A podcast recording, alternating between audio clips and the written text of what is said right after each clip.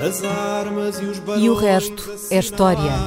É apenas fumaça! Um incêndio que lavra ainda na zona do Chiado. Faz um filho, falo por gosto. Ai, milho vermelho, branco do cor, fogo de amor. Quer transformar este país numa ditadura. Não, que não. Com João Miguel Tavares e Rui Ramos.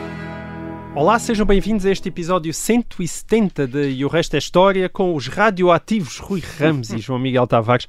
Hoje vamos dedicar a parte principal do nosso programa à crise dos mísseis de Cuba, quando o mundo esteve à beira de uma guerra nuclear.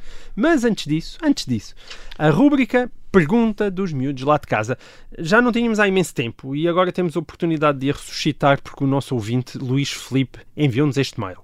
No outro dia estava a falar com a minha filha de 12 anos sobre história, baseado no conhecimento adquirido nos vossos programas. Claro, diz ele, claro, não é? Hã? Excelente motivo de Simpático. conversa.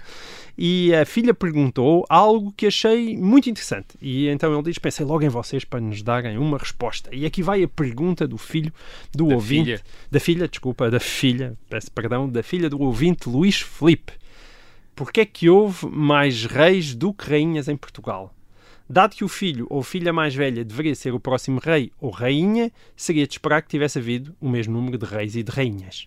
Rui, consegues responder a esta simpática família de ouvintes? Sim, é uma boa pergunta, até pelo que permite esclarecer. O, o ponto aqui é que a sucessão na coroa Na não coroa se portuguesa, regulava apenas na coroa portuguesa, Exato. não se regulava apenas pela idade, mas também pelo sexo. Eu vou dar o exemplo, é um exemplo já tardio, mas é um exemplo relevante na medida em que recolhe a tradição, que é o da Constituição de 1822, de que Uhum. falámos aqui há uh, dois ou três programas Sim. atrás. Uh, o artigo 141 da Constituição de 1822 recu- regula uh, a sucessão uh, na coroa de Portugal. E, e o que é que diz? Bem, diz várias coisas, estabelece as preferências e depois, quando chega à, à sucessão uh, baseada na- na- nos filhos de um, uh, um rei, diz que, e este é que é mais uh, uh, importante, prefere-se o sexo masculino ao feminino.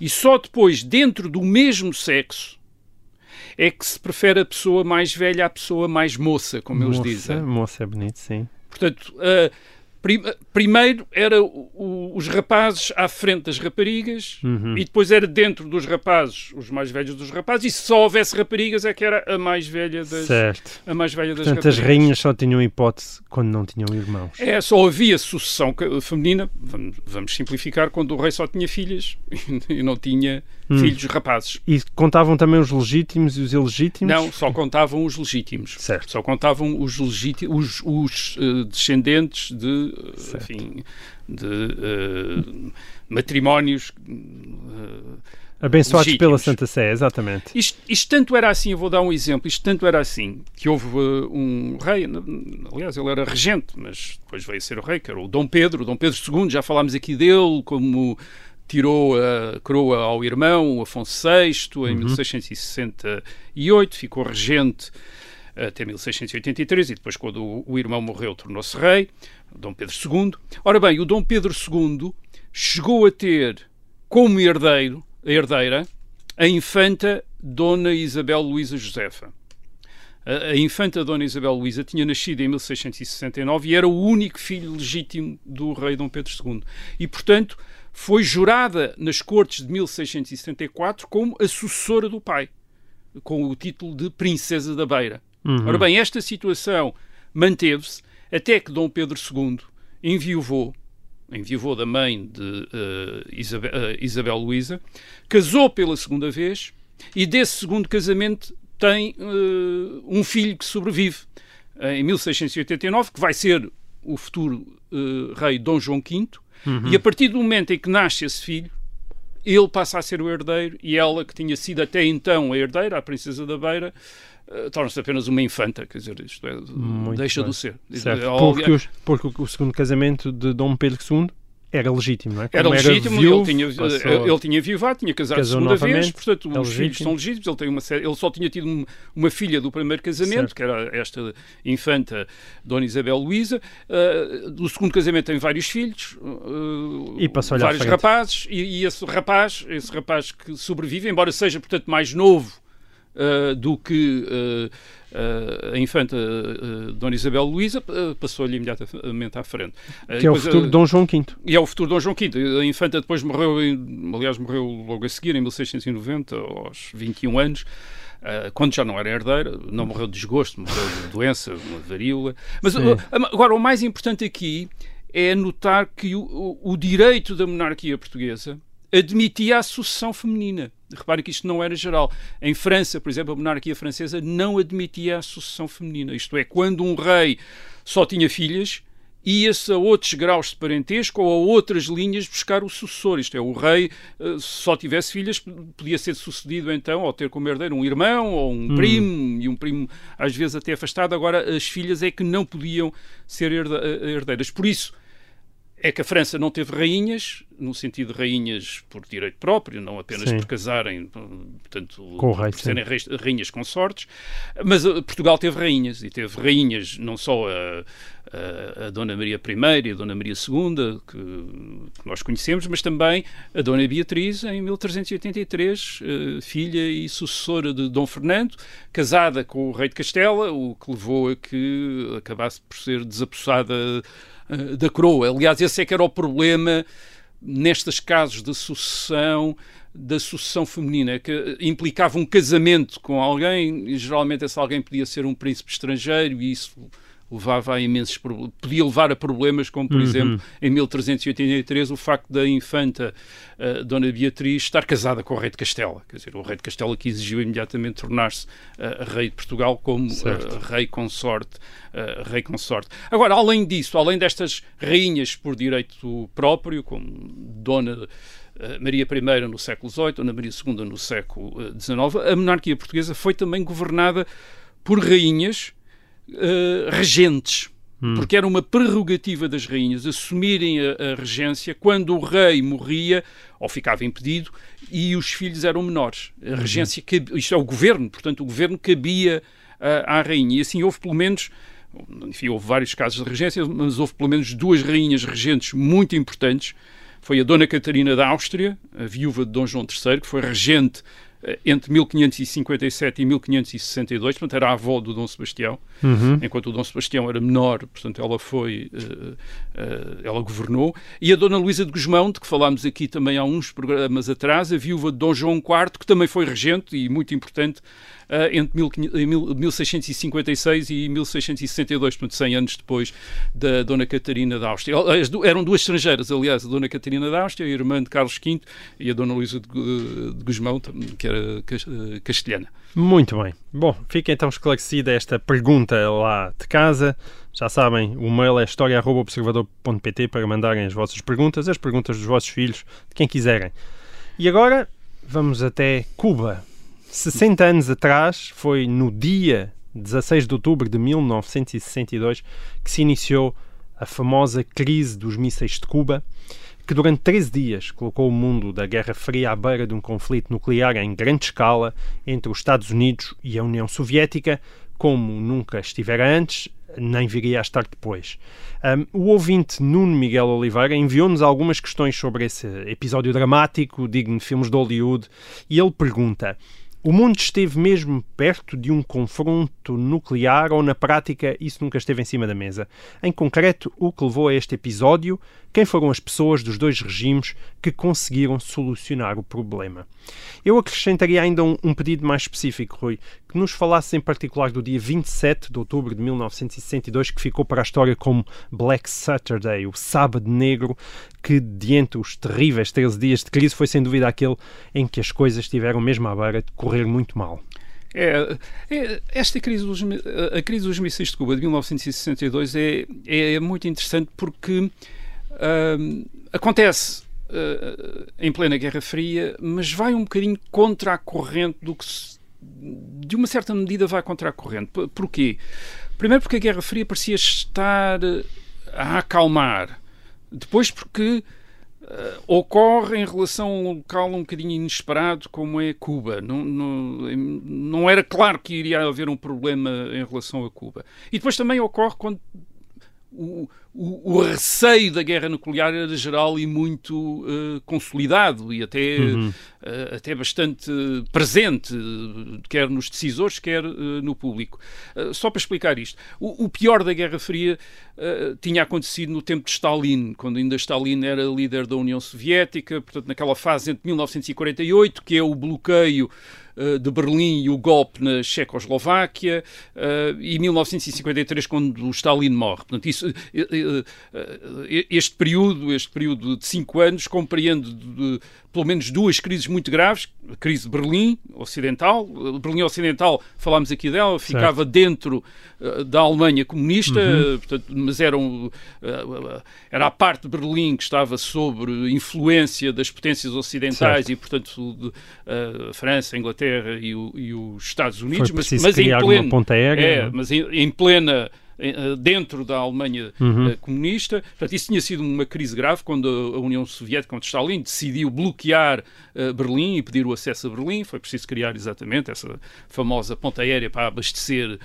Berlim. E tinha, uh, e, havia, e tinha havido também um momento grave com a Guerra da Coreia. Também já falámos aqui dela. Também já falámos aqui. Isto é a invasão da Coreia do Sul pela Coreia do Norte em 1950. Uhum. E aí sim quase esteve-se à beira de uso de armas uh, nucleares, uma vez que um dos comandantes uh, americanos no terreno, quando perante uh, aquilo que se tornou depois uma, uma, invasão chinesa, isto é, uma intervenção chinesa na Guerra da Coreia, chegou a pedir ao presidente que pusesse à sua disposição armas nucleares para usar contra a China. O presidente Truman recusou isso, e isso foi muito importante, porquê? Porque colocou as armas nucleares num patamar diferente das outras armas. As outras armas eram armas que os comandantes militares podiam usar, uhum. dispunham para usar no terreno, e as armas nucleares, a partir de 1950, ficou claro que as armas nucleares não estavam disponíveis para os comandantes, eram armas políticas, isto é, só o governo e o topo, quer dizer, o presidente é que podia usar Uh, enfim, ou podia dar ordens para usar armas nucleares e não dependia, portanto, de um general no terreno sentir que as coisas estavam mal e de repente, uh, enfim, certo. tirar lá da bagagem um, uma arma nuclear. Uh, depois, portanto, isto é entre 48 e 53, depois com, quando Khrushchev sucede a Stalin, a conversa muda, quer dizer, sobretudo a partir de 1956, Khrushchev faz um discurso a denunciar uh, Stalin e começa-se a falar da coexistência Há visitas, o, o vice-presidente americano Nixon uh, visita a União Soviética em 1959 uhum. e depois Khrushchev, ainda nesse mesmo ano, visita aos Estados Unidos, onde está 13 dias. Isto é, não é uma visita, isto é, vai a um supermercado, vê uma quantidade de coisas, vai a, uma, vai a visita às instalações da Ford, uh, fica muito impressionado com o serviço de self-service de, de self na, na cafetaria e importa isso para a União Soviética. Acho uhum. que é uma uhum. excelente ideia. Portanto, é um, isto é um momento. Sim de encontro com o público, de, de, conversa, as conversas entre eles são gravadas em público, portanto é um momento de, de distensão daquilo que se e chamava os... detente, uh, uma espécie de desanuviamento, mais tarde usa-se a palavra desanuviamento para isso. E, portanto, este é e um os, mesmos, os mesmos 13 dias, não é? Mas mais, mais pacíficos, mais do, pacíficos. Que, do que os outros.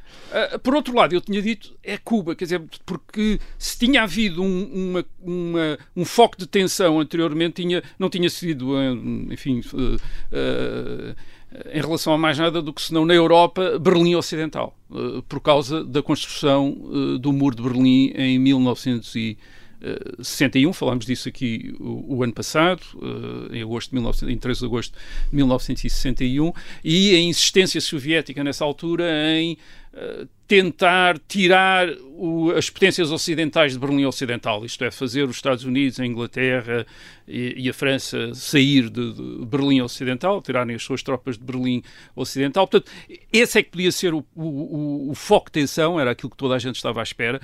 Em outubro de 1961 tinha havido um incidente muito grave no chamado Checkpoint Charlie, que era uma das passagens de Berlim Ocidental para Berlim Oriental, onde de repente tanques americanos e tanques soviéticos enfrentaram-se mesmo, isto é, com os canhões virados uns para os outros, e pareceu que podia ali, a qualquer momento, começar um uma guerra e depois, enfim, lá houve conversações para, para os para os tanques se afastarem uns dos outros e, e retirarem, mas pareceu que iria ali haver um, uhum. um conflito. Portanto, era Berlim Ocidental. E, finalmente, havia a grande preocupação sobre uma guerra uh, entre potências nucleares. O que é que isso podia uh, significar? E, em 1960 aquilo que parecia que podia significar era uma destruição da vida, uh, o fim da vida no planeta. Certo. Era a ideia que havia. Nos Estados Unidos, por exemplo, há uma grande reflexão sobre uh, a guerra nuclear, o que é que podia significar o uso de armas nucleares, e as conclusões tinham sido muito pessimistas. Isto é, primeiro, sobre a possibilidade dos Estados Unidos sobreviverem a um conflito nuclear. A ideia era que, mesmo que os Estados Unidos desenvolve, desenvolvessem a chamada defesa civil, isto é, abrigos para a população civil em grande escala, isso só, provavelmente só poderia salvar cerca de, de uma população de 70, 170 milhões de habitantes, cerca de 30 milhões. Hum. haveria 140 milhões de mortos, quer dizer, numa guerra nuclear.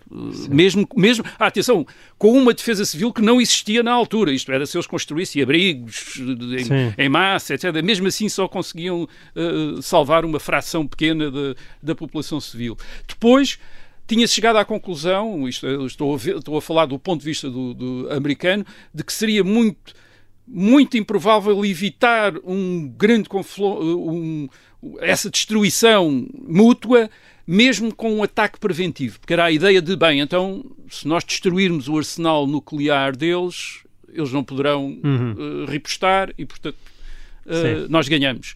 Bem, a ideia era que era muito difícil destruir este arsenal nuclear tal como ele existia já em 1960, já que já não era só a é? bomba de 1945, aquela bomba que foi transportada, uh, ou as bombas que foram transportadas em avião para serem lançadas uh, em Nagasaki e Hiroshima, no Japão. Já não era só isso, isto é, uh, as armas nucleares já, faz, já estavam não apenas em aviões, como uh, bombas, mas também em mísseis e em mísseis intercontinentais. Isto é, havia já mísseis que eram, a partir quer da, quer da Rússia, quer dos Estados Unidos, era possível atingir uhum. o outro país. E, ora bem, esses Além mísseis, dos submarinos nucleares. É, é? Esses Exato. mísseis estavam dispersos. Uhum. Isto é, estavam dispersos. Era, era muito difícil atingi-los a todos.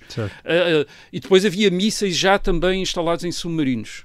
Portanto, uhum. ainda mais difíceis de. Portanto, mesmo que um, num ataque preventivo uma das potências conseguisse destruir uma grande parte do arsenal da outra, sobreviveria sempre uma parte do arsenal suficiente para, para, para levar uma, para uma retaliação maciça. Portanto, isso era, isto, é, isto, isto era o que os americanos uh, calculavam. E depois havia também uma dificuldade, que era outra, outra hipótese, que era utilizar as armas nucleares gradualmente. Isto é, por exemplo, atacar só alvos militares com armas nucleares. Uhum. Uh, mais uma vez, era uma possibilidade que estava fora de questão, porque era, era o problema de o outro lado entender o que nós estávamos a fazer. Isto é, a ideia era, eles não iam perceber que nós só estávamos a atacar alvos militares e, portanto, iriam repostar maciçamente.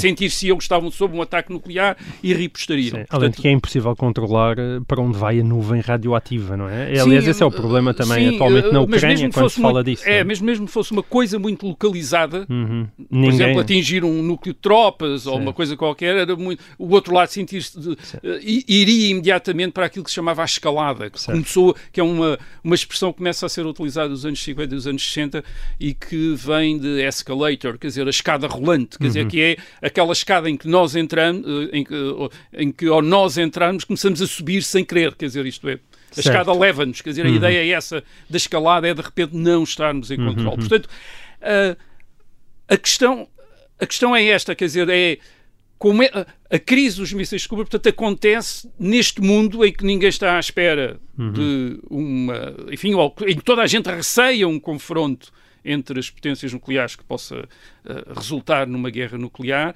em que as atenções estão concentradas em Berlim, portanto, o problema de, uh, de Berlim, e em que há vias de comunicação e até, ao, enfim, um certos entendimentos, uma, uma certa de boa, aparente boa vontade entre Sim. as duas potências. E mesmo assim acontece a, a crise de Cuba, é isso que temos de perceber. Sim, e vamos perceber isso na segunda parte deste programa. O tempo da primeira chegou ao fim. Até já.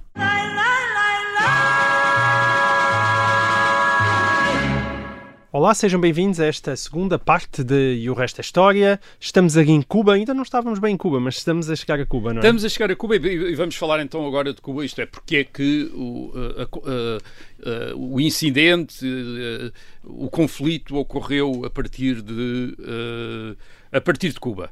Ahm, bem, eh, é um bocadinho inesperado. Ahm, em janeiro de 1959, o Fidel Castro, depois de uns anos de guerrilha, toma o poder em Cuba. Uhum. Um, inicialmente não é recebido hostilmente pelos Estados Unidos. Ele parece um nacionalista revolucionário, um daqueles eh, patriotas latino-americanos que quer eh, libertar o seu país de, eh, enfim, de uma elite corrupta. Parece isso e, portanto, é recebido de... Enfim, não vou dizer que é bem recebido, mas Sim. é recebido com alguma, com alguma condescendência, digamos Sim. assim. Ora bem, mas em 1950, eh, 1960 eh, Fidel Castro declara-se comunista, que era uma coisa que ele não tinha, não tinha referido antes, declara-se comunista, torna-se um ditador, é, assume-se como um ditador, isto é, num, num, num regime sem eleições, sem pluralidade de partidos, e aproxima-se da União Soviética. É, enquanto comunista, aproxima-se da União Soviética. A partir daí, a hostilidade eh, é clara entre eh, Cuba, esta Cuba, entre a ditadura comunista em Cuba e os Estados Unidos. Eh, os Estados Unidos, em 1961, dão cobertura a uma entrada na ilha de exilados cubanos anticastristas eh, para fazerem uma revolução do mesmo tipo daquela que Fidel Castro teria feito, isto é, iniciarem também uma guerra de guerrilhas e tentarem derrubar Fidel Castro. Isso falha tudo. Eh, E em- no ano seguinte, em, mil- em 1962, no verão, embora isto- as, as conversas tenham começado antes, ahm, eh, Fi- Fidel pede a, a Khrushchev, o, o líder soviético, mas isso parece que o pedido tinha sido sugerido pelos eh, soviéticos, há ali uma espécie de, enfim, um jogo. Ahm, pede a, a, a Khrushchev para estacionar mísseis nucleares em Cuba como uma forma de defender Cuba contra, enfim, isto era o pretexto, contra futuras invasões eh, ou possíveis invasões americanas. Mas fazes uma relação direta entre o fracasso da Baía dos Porcos e a crise dos mísseis de Cuba. Ah, até certo ponto, ne- neste sentido, isto é, uh, Fidel usou ah, o fracasso da, da- da- da- da chamada ah, invasão da Baía dos Porcos como pretexto, ou antes, Fidel e Khrushchev usaram como pretexto para esta instalação, para futuras invasões. A verdade é que os Estados Unidos não estavam a planear futuras invasões, estavam a, a planear subversão, até porque ah, Kennedy, que se tinha tornado o presidente dos Estados Unidos em 1961, não queria arranjar uma, como ele dizia, uma Hungria ah, americana. Quer dizer, a União Soviética tinha invadido a Hungria em 1956, quando a Hungria se tinha ah, tentado afastar do Pacto de Varsóvia e Kennedy não queria fazer a mesma coisa. Portanto, em 1961 ele, na prática, ah, limitou imenso o apoio que os Estados Unidos podiam dar aos rebeldes anticastristas porque não queria envolver os Estados Unidos ah, numa invasão de Cuba. Mas, de qualquer maneira, sim, do ponto de vista de Fidel Castro e de Khrushchev, ah, Cuba estava ameaçada pelos Estados Unidos e, portanto, esta era a ideia Certo. para a instalação de ah, mísseis, ou um dos pretextos para a instalação de Sim. mísseis nucleares. E a Que 22 de seriam outubro... descobertos pela aviação americana. é? Em 16 de outubro e a 22 de outubro o presidente Kennedy reage de uma maneira eh, brutal, decretando, por um lado, aquilo que ele chamou uma quarentena, mas que é o bloqueio naval de Cuba, Uhum. Da ilha de Cuba, eh, e exigindo a retirada dos mísseis. Ora bem, o que é que Tinham sido fotografados uh, tinham sido fotografados uh, por uh, aviões espiões americanos Uhum. uh, uh, uns dias antes, portanto, confirmado tinha sido no dia 16 de outubro, tinha sido confirmado uh, que uh, eram mesmo que Certo. aquilo que tinha sido fotografado eram uh, rampas de lançamentos de mísseis. Certo. Portanto, estavam ali. E Kennedy assume isso publicamente. e no dia 22, portanto, aquilo mantém-se secreta, a informação mantém-se secreta, e no dia 22 ele faz um, um discurso dramático, que ainda está disponível na internet, em áudio, quem quer o- o- ouvir. É, um discurso- é muito interessante ouvir. Um discurso dramático em que ele diz enfim, que, que há, a situação é esta e, eh, Uhum. e, vai, e vai tentar e, e tem de lhe pôr fim. Agora, o que, temos de começar a perceber, por perceber aqui várias coisas. Primeiro, porque é que Khrushchev verdadeiramente colocou os mísseis em Cuba? a 140 quilómetros dos Estados Unidos. Isto é um ato de enorme provocação para os Estados Unidos. E, e depois também Por outro lado, porque é que Kennedy reagiu também de uma maneira tão intransigente? Porque reparem, quer dizer, uh, afinal os Estados Unidos também tinham mísseis estacionados na Turquia a menos de 140 km da fronteira so soviética e a maior parte dos países ocidentais tinham mísseis, uma parte deles tinham mísseis também a menos de 140 km, mísseis soviéticos, Sim. a menos de 140 km das suas fronteiras uh, e, portanto, uh, enfim, era uma situação que não era inédita um país ter uh, uh, mísseis Sim. apontados tão, uh, tão perto. Além, além, disso, os soviéticos não teriam mais, ou não iriam ter mais, do que entre 40 a 60 mísseis em, em, Cuba, portanto, estacionados em Cuba. e isso não mudaria isso foi um raciocínio que também se fez, não mudaria o equilíbrio estratégico em que os Estados Unidos tinham muito mais armas nucleares de facto disponíveis e prontas a ser usadas do que a União Soviética. Calculava-se na altura, não é? Uh, em Na 1962 uh, os Estados Unidos teriam cerca de 5, 5 mil ogivas nucleares e a União Soviética teria 300, quer dizer, portanto, o, o, desequilíbrio era... Uh, embora isto não fosse claro, isto é, os americanos não assumiam isto, nem os soviéticos. Os soviéticos fingiam que havia uma situação paritária e os americanos também fingiam que havia uma situação paritária, por várias razões. Os americanos porque não queriam revelar as suas fontes de informação e os soviéticos, sobretudo Khrushchev, porque queria dar a ideia de que estava seguro perante uhum. os Estados Unidos e não estava, de facto. E não estava.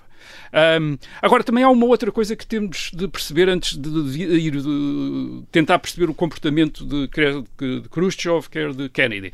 É, é perceber porque se havia tanto receio de uma guerra nuclear, porque é que, ao mesmo tempo, se correu estes riscos? Isto Sim. é, Khrushchev colocar uh, mísseis em Cuba, uh, Kennedy reagir de uma maneira tão brutal a, essa, a, a, essa, a esse movimento soviético.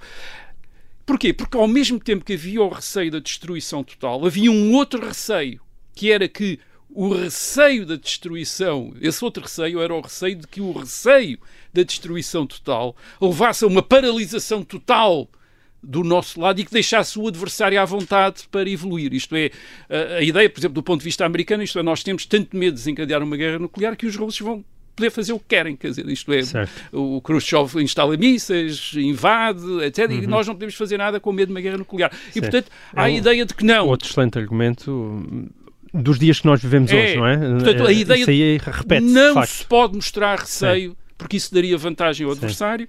E, portanto, era, era digamos que isto, isto convidava a comportamentos de risco. Isto é, uhum. isto, no meio do medo, isto é, o medo era muito grande, uhum. mas ao mesmo tempo, para não mostrar medo e, e, e, com isso encorajar o adversário a ser irresponsável, uh, era preciso ao mesmo tempo ser um bocadinho. Uh, uhum uh, ousado, quer dizer, e portanto correr muitos riscos. Os chamados mind games, não é? Era. Isto é mesmo Sim, jogos mentais, o, não é? Era ver quem é que pescava os olhos primeiro, exato, quer dizer, exato. basicamente. Agora, mas então vamos lá perceber porque é que eles arriscaram em 1962. Portanto, já percebemos que havia uma tendência dentro desse sistema para arriscar, mas porque é que arriscaram? E, e, para isso acho que temos de perceber a posição política dos dois líderes, Khrushchev na União Soviética, Kennedy nos Estados Unidos. Primeiro com Khrushchev. Khrushchev tinha sucedido a Stalin em 1953, tinha denunciado Stalin, tinha iniciado, iniciado um processo de abertura interna, o chamado de gelo, uhum. uh, e de detente, de desanuviamento externo com o Ocidente. A sua ideia parecia ser a de apostar no desenvolvimento tecnológico e na melhoria de vida nos, dentro da União Soviética, o que, o que significava redução das despesas militares. Portanto, ele precisava de reduzir as despesas militares, logo precisava de uma situação mais calma no mundo uhum. para poder fazer isso. Mas ele tinha de contar, isto é, bem, ele próprio era um stalinista, tinha sido um colaborador de Stalin e, aqueles que estavam com ele eram todos stalinistas, quer dizer, eles estavam a denunciar Stalin, mas eram uh, stalinistas. E alguns deles desconfiavam, alguns dos seus colegas, alguns dos colegas de Khrushchev, primeiro desconfiavam da da vantagem de denunciar Stalin, porque era arriscado.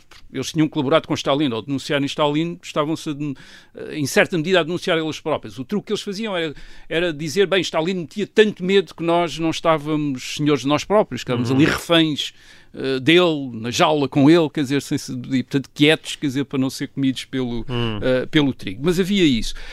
Uh, mas não havia apenas esses stalinistas na União Soviética, portanto, que desconfiavam de Khrushchev.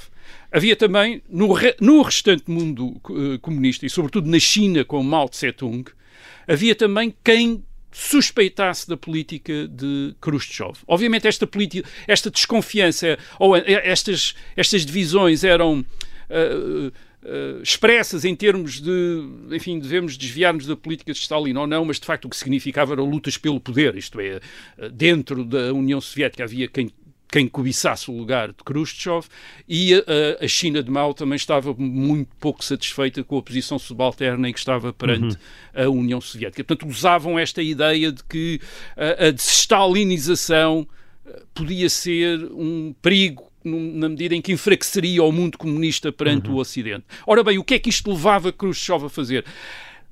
Para Khrushchev era importante legitimar a sua política, mostrando que a abertura interna e o desanuviamento não comprometiam a força da União Soviética. Isto é, que a União Soviética continuava a ser extraordinariamente uh, uh, forte, não estava a perder terreno perante os Estados Unidos.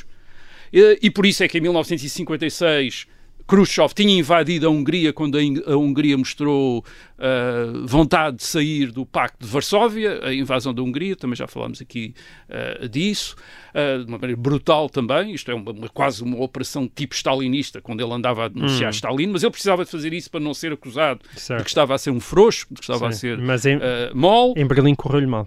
Em Berlim, em 1961 as coisas também correm mal, porque a, a, construção do muro, como nós explicámos aqui, significava da parte da União Soviética o reconhecimento que não ia conseguir tirar os aliados Uh, isto é, o, os Estados Unidos, a França e a Inglaterra, de Berlim Ocidental. Portanto, era um, era um reconhecimento do não status quo não conseguia tirá-los de lá, como corria o risco de haver uma sangria da população para o outro lado. tinha é? de construir o um muro. Portanto, era certo. um reconhecimento do status, no mínimo era um reconhecimento do status quo. E reparem, a União Soviética queria oferecia-se como uma potência revolucionária, quer dizer, aquilo representava o comunismo e a tentativa do estabelecimento do comunismo no, no mundo. E aquilo parecia significar esta atitude de Khrushchev era uma renúncia a isso, era a União Soviética adaptar-se à coexistência uhum. com o mundo ocidental. E, elas, e, e Khrushchev estava, em 1961, a ser criticado, enfim, nos bastidores, não apenas por alguns colegas dentro da União Soviética, mas como por Mao na China e pelo próprio Fidel Castro em Cuba, portanto, todos eles a acusarem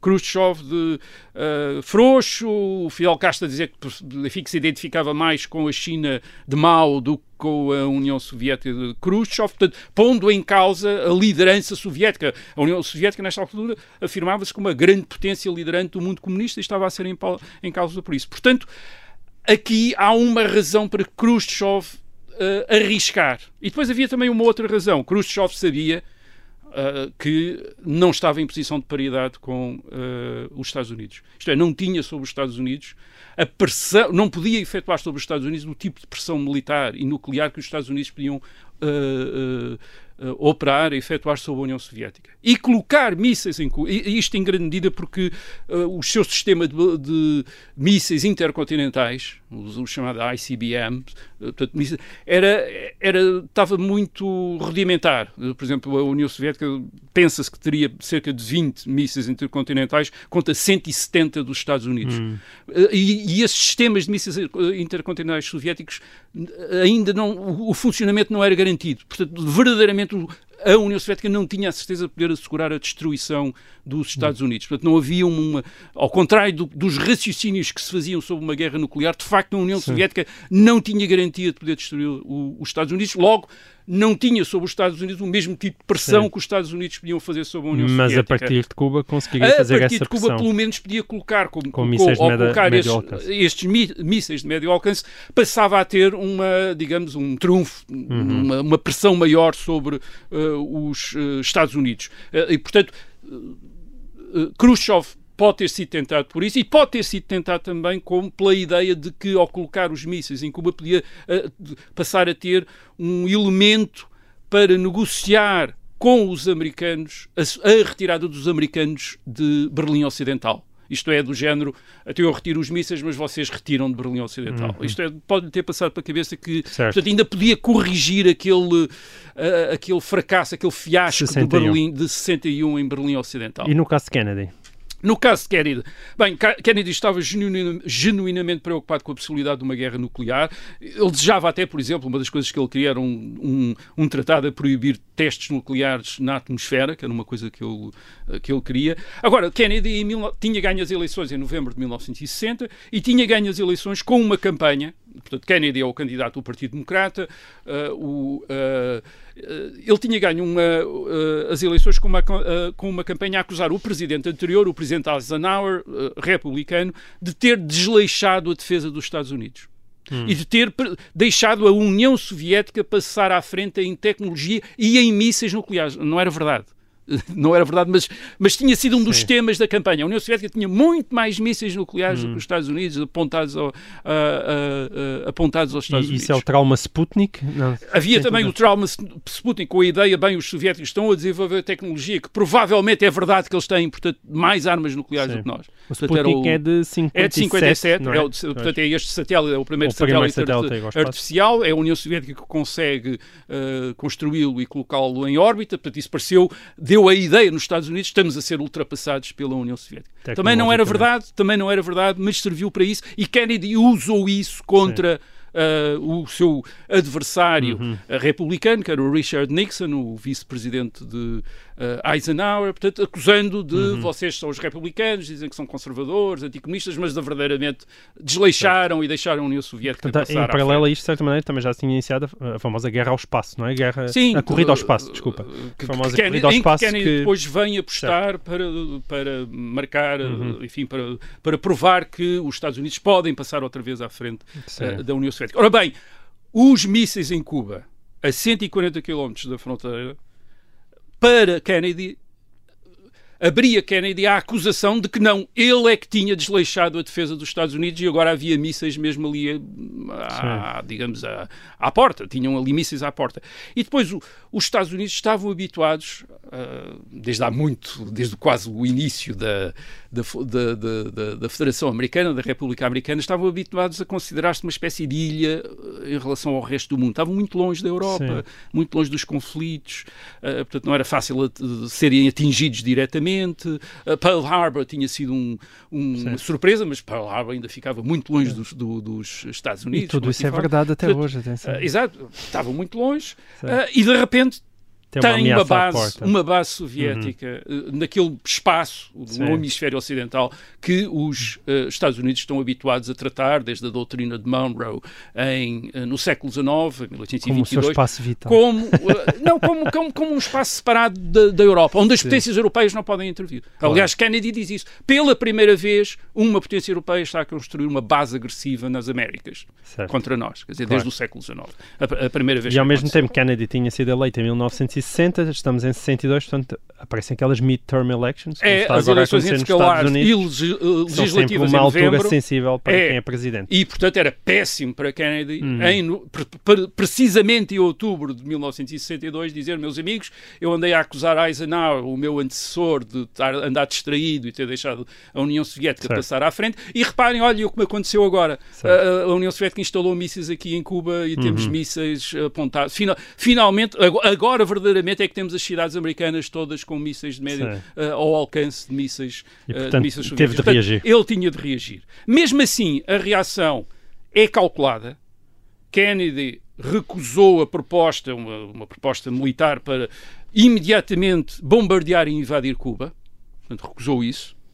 Uh, aliás, curiosamente, o argumento que ele utilizou é que se os Estados Unidos fizessem isso, a União Soviética iria invadir Berlim Ocidental. Uhum. Portanto, ele estaria a autorizar a invasão soviética de uh, Berlim Ocidental, portanto, ele não podia fazer isso. Foi isso que ele, foi esse o argumento, um dos argumentos que ele utilizou. E, por outro lado, curiosamente, chamou quarentena ao bloqueio naval de Cuba. Porquê? Porque bloqueio, isto foi explicado pelos juristas, bloqueio naval era um ato de guerra. Hum. E ele não queria um ato de guerra e, portanto, declarou uma quarentena. Quer dizer, uma quarentena, portanto, que abrangia apenas uh, uma inspeção dos navios que uh, se dirigiam para Cuba para ver se tinham material militar, é, mísseis e coisas assim. Uh, portanto, era uma tentativa de não, não passar o limiar. Não escalar. Não escalar, precisamente.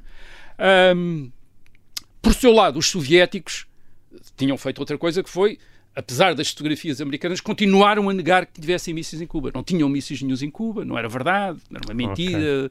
Okay. O que, uma má ideia, uma má ideia. É, o curiosamente colocou a União Soviética numa posição falsa. Isto é, Sim. é, permitiu a Kennedy dizer estão a mentir. Aliás, o discurso dele de 22 de outubro constantemente enfatiza isso. Isto é, a União Soviética mente. A União Soviética está a mentir, diz que não tem mísseis e tem mísseis em Cuba e está a dizer que não tem. Portanto, isso colocou a União Soviética numa posição uh, bastante, enfim, enfraqueceu de alguma maneira uh, a posição soviética. Uh, curiosamente, os Estados Unidos nunca chegaram a perceber que a União Soviética tinha colocado muito mais armas e muito mais homens em Cuba do que, do que os Estados Unidos sabiam. Por exemplo, os Estados Unidos pensavam que com os mísseis tinham vindo cerca de 17 mil tropas soviéticas. De facto, a União Soviética já tinha colocado em Cuba cerca de 40 mil, 40 mil homens. Quer dizer, hum. portanto, era um exército muito maior Muita e tinha muito mais mísseis do que aqueles que os, que os Estados Unidos tinham identificado. Porque além, hum. de, além daqueles mísseis eh, de médio alcance, tinha também outros mísseis também nucleares mais pequenos, quer dizer, de, enfim, de alcance mais, uh, mais curto também hum. em Cuba. Portanto, os Estados Unidos, aliás, nunca, portanto, nunca se aperceberam da dimensão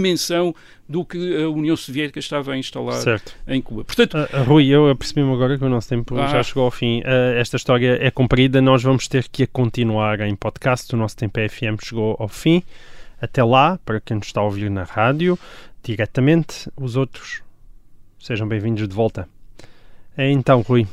Ora bem, portanto, o que nós temos aqui basicamente é mais uma questão política do que propriamente uma questão militar, no sentido em que o equilíbrio estratégico, entre a União Soviética e os Estados Unidos não, não tinha sido radicalmente eh, mudado pela instalação dos mísseis em Cuba. Isto é, podia-se fazer esse raciocínio. Portanto, a questão era sobretudo política, quer para Khrushchev, quer para uh, uhum. uh, Kennedy. Isto é, não tinha sido, o equilíbrio não tinha sido radicalmente mudado, no sentido em que sim, a União Soviética tinha ficado numa posição melhor em termos de ameaçar os Estados Unidos, mas não está, mas não, ainda não tinha uma ameaça aos Estados Unidos equivalente à ameaça que os Estados Unidos podia fazer, uh, uh, exercer sobre uh, a União Soviética. Portanto, o que temos é dois líderes, Kennedy nos Estados Unidos, Khrushchev na União Soviética, que estão numa situação em que não podem perder a face, mas que têm medo, quer dizer, têm medo deste, desta escalada, isto é, uhum. de começarem a iniciar qualquer coisa, um processo do,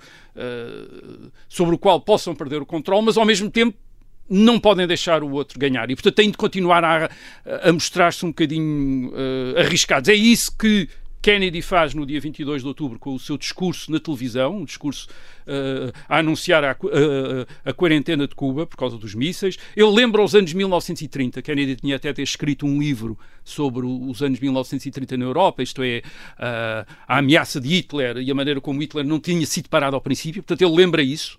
Ele diz: estamos no princípio, se não pararmos aqui esta ameaça, não vamos conseguir parar depois. Ele até diz, e cito: o maior perigo seria não fazer nada. Portanto, se uhum. eu não uhum. fizesse nada, isso aí é que estava o perigo. E por outro lado, a União Soviética, ainda em público, uh, reage também duramente. A 24 de outubro, a TASS divulga, a TASS, que é a agência noticiosa oficial, uh, soviética, sim. oficial mesmo, uh, divulgou um, um, telegrama de Khrushchev, também dramático, a dizer que, que se os americanos interferirem com qualquer barco soviético, isso poderia conduzir a uma guerra. Portanto, uma coisa assim também uhum. uh, No dia 25 há depois uma reunião, no dia 25 de outubro, há uma reunião do Conselho de Segurança das Nações Unidas, onde os Estados Unidos e a União Soviética se enfrentam e trocam acusações e, uhum. uh, e insultos. E chegamos ao dia 27 de tal, outubro, o tal, tal sábado, uh, 27 de outubro de 1962. É um dia grave, porque o que é que acontece neste dia? Neste dia há um avião espião americano, um, um U-2, um U-2, um, que é abatido por um míssil so soviético sobre Cuba. Uh, e isto seria um ótimo pretexto para a guerra uh, para os Estados Unidos. Um, uh, ora bem, Kennedy, portanto, de repente, os, os há, há, conselheiros de Kennedy a dizer: bem, está aqui um pretexto para a guerra. Eles uh, passaram a hostilidades, quer dizer, a, a bater um dos nossos aviões. Aliás, o piloto morreu, é o único morto deste, uhum. deste conflito, é esse uh, piloto desse avião. Isto, portanto, na esses aviões. Na altura, os aviões espiões. Este avião espiões não, é um, é, é, são avi aviões de uh, grande altitude, mas uhum. estavam ainda acessíveis aos, a estes mísseis uh, até terra-ar. Agora, Kennedy, curiosamente, aliás, contra até o que tinha sido combinado antes, portanto, se houvesse qualquer ato de hostilidade da parte da União Soviética em Cuba haveria uma razão para iniciar operações militares uh, contra Cuba, Kennedy decide não reagir. E não reagir dizendo, mas se calhar foi um erro, quer dizer, um comandante qualquer, sem instruções oficiais, uhum. uh, disparou e, portanto, não podemos tomar isso Sim. imediatamente como uma, uh, como uma razão para iniciar já uma, uma um bombardeamento e invasão de Cuba. E nessa tarde, portanto, este é, uma, é um dia mesmo tenso, Nessa tarde, emissários americanos e soviéticos encontram-se, aliás, encontram-se num restaurante chinês em Washington, para negociar. E, e, e chegam a um acordo. Isto é, chegam a um acordo. Uh, Khrushchev propõe retirar os mísseis de Cuba se os americanos prometessem não invadir Cuba e retirassem também os mísseis que tinham instalado em março na Turquia. Uhum. Portanto, uh, uma espécie de uma troca uh, aqui. Uh, aliás, o, curiosamente, no dia 27, o, os soviéticos, uh, ou Khrushchev até ainda melhor, uh, com, iniciam logo preparativos para retirar, começar a retirar os mísseis de, de Cuba. Uh, a retirada começa no dia 5 de novembro. Portanto, é, é rápido. Depois é um hum. processo. Isto é, há aquele momento de tensão no dia 27 e depois rapidamente se resolve, digamos, a situação começa a ser eh, resolvida e no dia 20 de novembro, portanto, um, cerca de um mês depois, os Estados Unidos anunciam o fim do bloqueio, ao fim, o fim da quarentena, uh, para ser mais, uh, mais claro. Portanto, com isto, há quem ache que foi exagerada a ideia de que uma guerra esteve iminente. Porquê? Uhum. Porque o que a crise, na prática, teria demonstrado é que há vias de comunicação, isto é, houve sempre vias de comunicação, Sim. como aqueles emissários, eh, contactos, eh, há várias figuras que são intermediários entre o, governo soviético e o governo americano, e há nitidamente de ambas as partes uma vontade de Sim. esperar, eh, negociar, espera aí, não nos vamos precipitar, eles talvez hum. não queiram fazer isto, vamos esperar, etc. Mas tu não contaste a famosa história do submarino que Ora também bem, aconteceu porque a 27. Sabia, porque, porque ninguém sabia, quer dizer, no dia hum. 27... Uh, uh, tinha acontecido uma outra coisa que não se soube na altura, só se soube em 2002. Só em 2002, portanto, muitos anos depois é que, uh, eh, 40 anos depois é que se soube o que é que tinha acontecido. Na altura, uh, ninguém, aliás, provavelmente nem querem, nem Khrushchev perceberam o que é que estava a acontecer, não, não repararam também. Portanto, não é um fator de, hum. de, de, de, decisão, de raciocínio, tenha, mas é algo, é um incidente que podia ter mudado completamente a história. E o que é que é essa história? A história é que, dentro do, enfim, da, do do bloqueio naval, os barcos americanos detectam um submarino uh, soviético e tentam fazer emergir esse submarino usando a clássica forma de, que é com cargas de profundidade para obrigar o submarino a, a, a, a emergir. O que, é que, o, que é que aconte, o que é que aconteceu? O que aconteceu é que os barcos americanos não tinham ideia nenhuma que este submarino tinha uma arma nuclear. Hum. Tinha um torpedo nuclear. E o, e, e o que também não souberam e ninguém soube na altura, só em 2002 é que se soube, é que houve uma discussão dentro do submarino, ao nível dos comandantes, dois comandantes, o comandante do submarino e o comandante da Força Naval, uh, daquela Força Naval Soviética, que por acaso estava neste submarino, uhum. e, vão, e, vamos ver, felizmente estava uh, neste submarino, soube se deviam usar a arma nuclear ou não. Porque aparentemente tinha sido deixado no caso soviético, tinha sido deixada a estes comandantes com armas nucleares a, a, a, de, a decisão de as usar ou não. Sim. Ora, portanto, eles estavam a ser objeto de um ataque hostil por barcos americanos e, portanto, isso poderia parecer que estava dentro da, enfim, da, uh, do, do, Sente... das possibilidades de usar esse. Uh, Sente que aquela profundidade também não tinham meios de comunicar com os altos dirigentes uh, Não, não, não tinham. E, portanto, era uma decisão que eles tinham de tomar ali. ali era uma decisão que eles tinham de tomar ali. E, aparentemente, o comandante do submarino era para usar e o outro.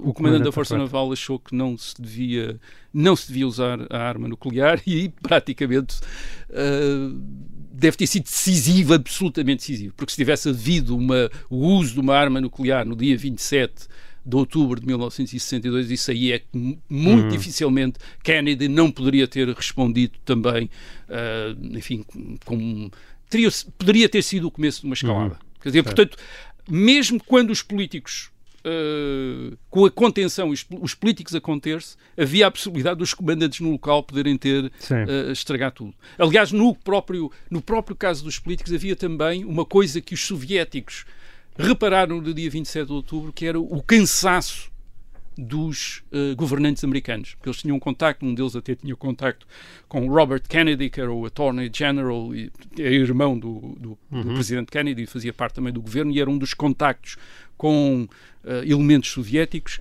e um dos elementos soviéticos, uh, enfim, reportou para uh, Moscou muito preocupado a dizer, bem, o homem está completamente exausto. Uhum. Quer dizer, e isso assustou Khrushchev. Quer dizer, ele de repente disse, eu estou a lidar com... Eles estão completamente exaustos, não dormem, quer dizer, estão ali a tentar resolver o problema e, portanto, enfim, é melhor é melhor não apertar. Uh, o acordo é algo estranho, quer dizer, um acordo algo estranho, porque os soviéticos aceitam desmantelar e retirar os mísseis de Cuba, e isso é publicado, portanto é público. É divulgado para a é divulgado. Sim. Os Estados Unidos comprometem-se a não tentar nenhuma invasão. E isso também é publicado. E era verdade, os Estados Unidos não estavam, a não ser naquele, enfim, para destruir os mísseis uhum. que os soviéticos tivessem em Cuba, não estavam a, a planear um, um aquele tipo de invasão, portanto, quando os Estados Unidos disseram uhum. não vamos, já não estavam, quer dizer, mas, mas isso também foi publicado. No entanto, os americanos retiram também os mísseis da Turquia e isso não é publicado. Só em 1969, quando é publicado um livro póstumo, aliás, de Robert Kennedy, é que se sabe que isso fazia parte do acordo. Mas em 1962 não apareceu. E isso é uma coisa muito estranha porque porque deu a entender que Kennedy tinha vencido e que Khrushchev tinha uh, cedido. cedido. Exato. Isto é, foi, eh, se tivesse havido o género, bem, eles tiram de Cuba, nós tiramos da Turquia, poderia parecer, ou podia Sim. parecer que tinha sido equilibrado, enfim, podia parecer que era equilibrado. Mas assim pareceu uma Mas assim pareceu uma espécie de, os soviéticos cederam um muito uh, e, uh, e os americanos é que, conseguiram. é que isso aconteceu?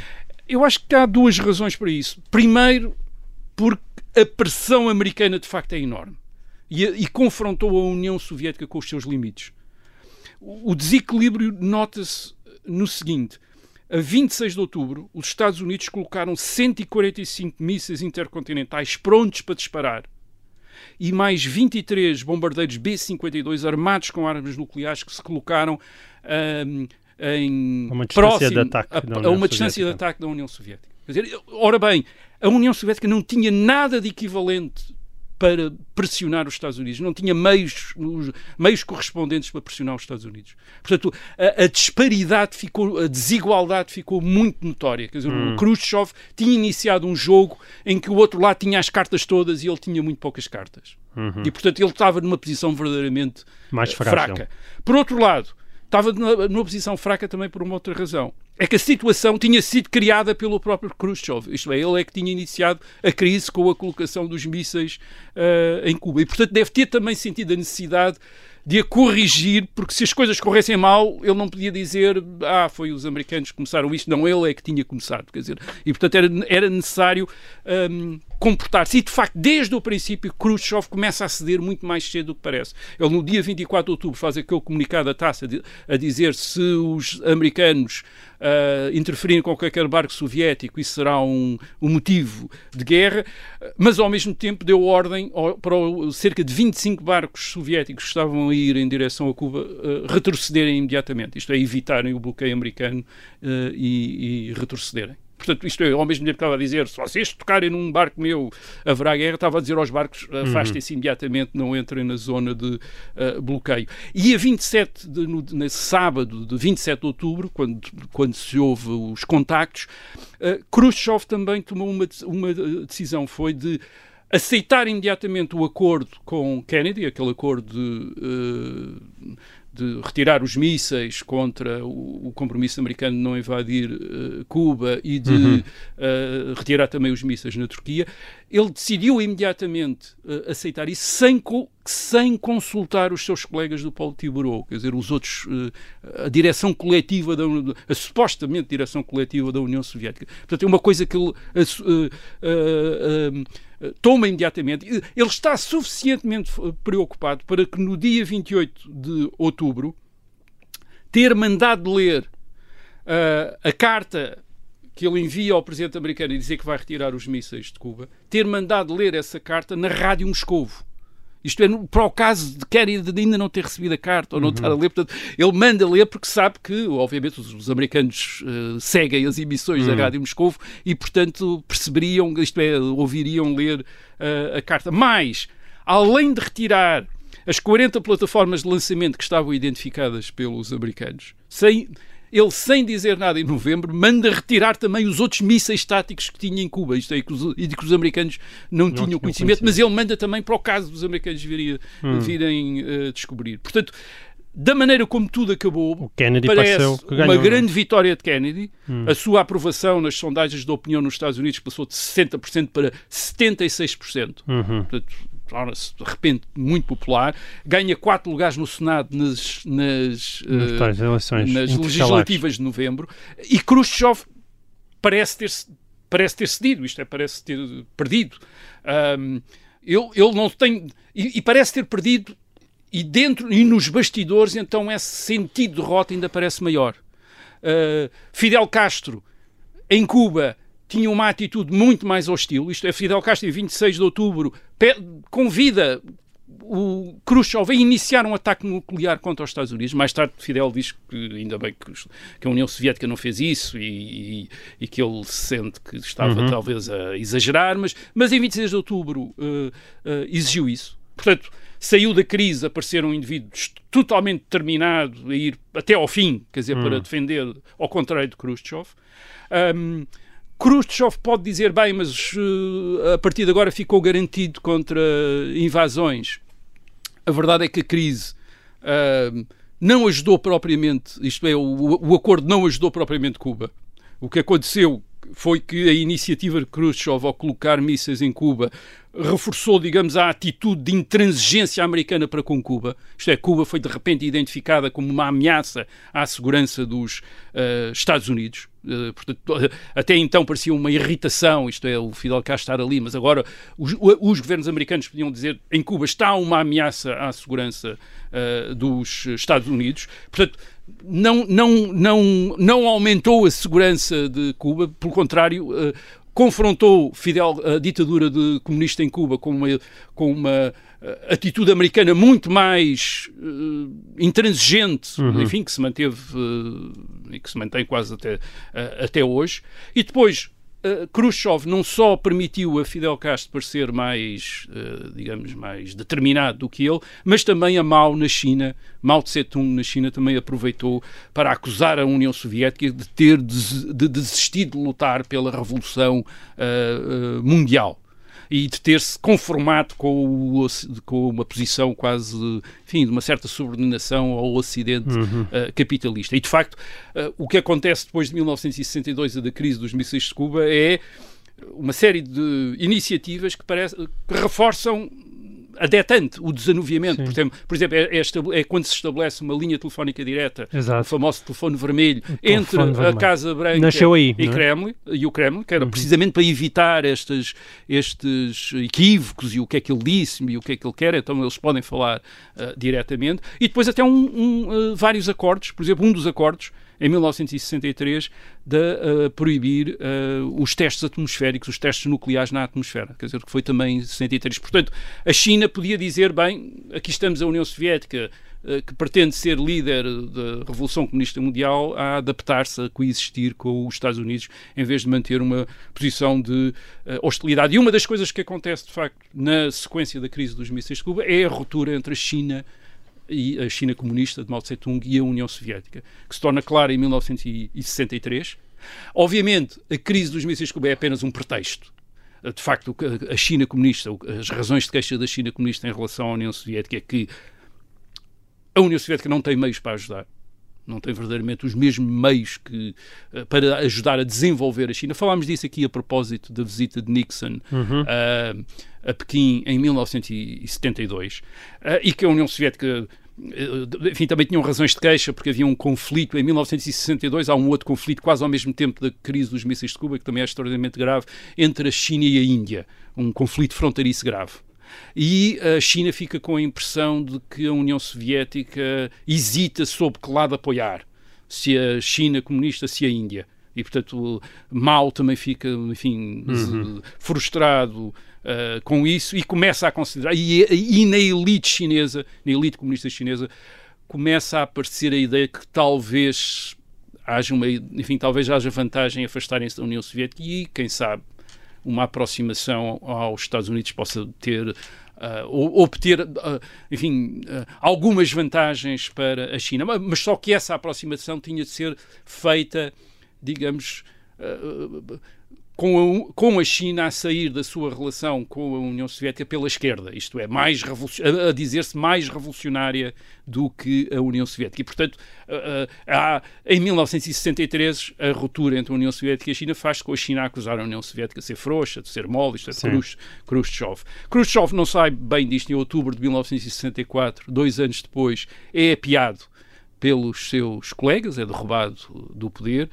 A crise dos mísseis de Cuba não foi a causa direta, há outras causas, provavelmente falaremos disso. Na altura, não é? Sim, vida. Nos gatos, Mas a crise dos mísseis de Cuba é, acusada, é citada, e é citada neste sentido, isto é, ele, ele é acusado de ter cedido, mas é sobretudo acusado também de ter iniciado uma crise, uhum. quer dizer, ter iniciado... Portanto, é a pior situação de todas. Isto é, iniciou um problema que depois em que depois teve de, de recuar. recuar. Muito bem, pode acontecer a outros.